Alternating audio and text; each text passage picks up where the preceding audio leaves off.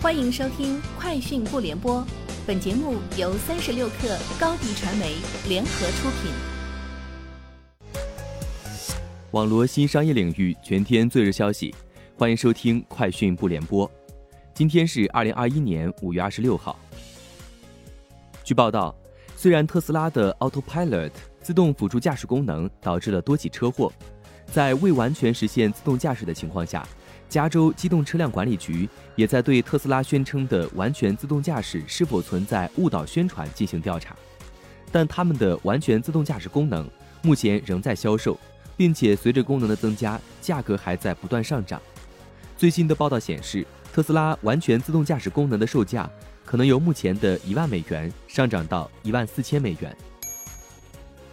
抖音宣布升级未成年保护措施，十四岁以下实名认证用户。将在告知后直接进入青少年模式，且进入后无法退出。对十四至十八岁实名用户，抖音将在内容推荐、社交、搜索等方面提供更严格安全保护，如禁止对陌生人显示除头像和昵称以外的个人公开信息。该项措施将于六月陆续实施。北京市高级别自动驾驶示范区颁发国内首批无人配送车上路资质。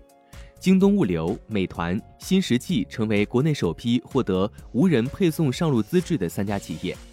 此外，示范区还发布了无人配送车管理实施细则，推出适用于无人配送车上路行驶的通行规则和交通管理模式，解决路权和上路管理问题。在本周 Build 二零二一大会的主题演讲中，微软 CEO 萨提亚·纳德拉表示。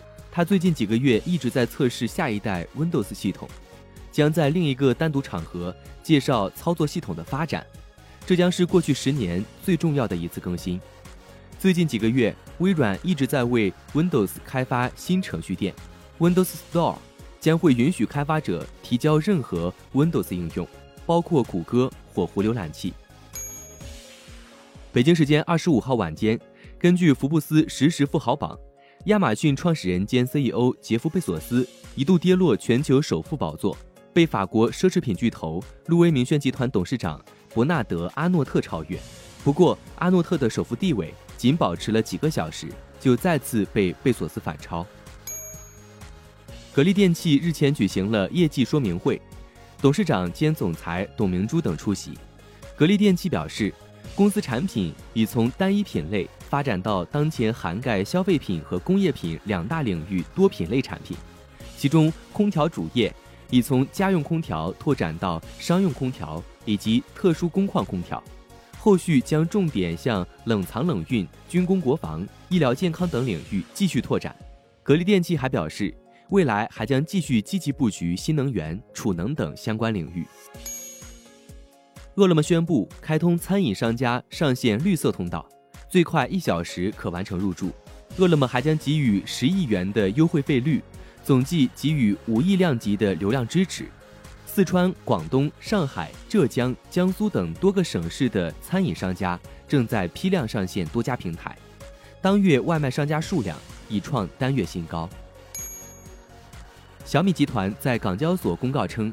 美东时间二零二一年五月二十五号下午四时零九分，美国哥伦比亚地区地方法院颁发了最终判决，解除了美国国防部对于本公司中国军方公司的认定，正式撤销了美国投资者购买或持有本公司证券的全部限制。